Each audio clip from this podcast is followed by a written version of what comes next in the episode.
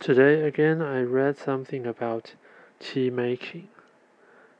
It was talking about uh, making tea, the techniques, and of course, the secrets hidden in the process.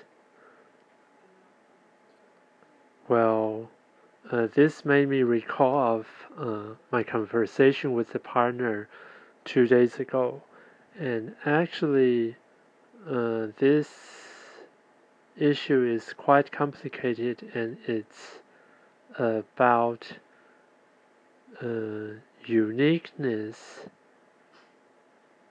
and uh, quantity and quality control.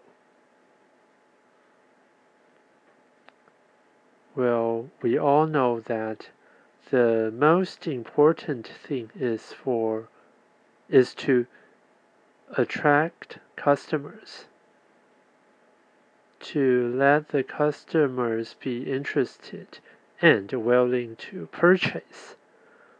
Well, this is a very big uh, project.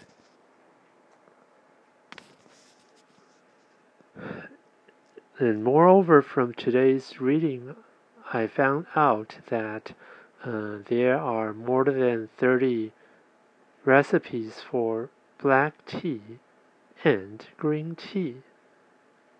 And I think this is really something that uh, we Taiwanese can also work on.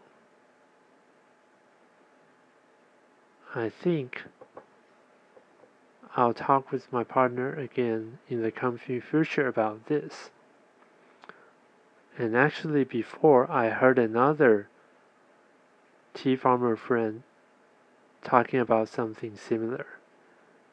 He said that uh, it's better to have at least 10 tea makers and then we can make our own design of recipes and uh, we can have many different flavors and uh, we also can have better quality control.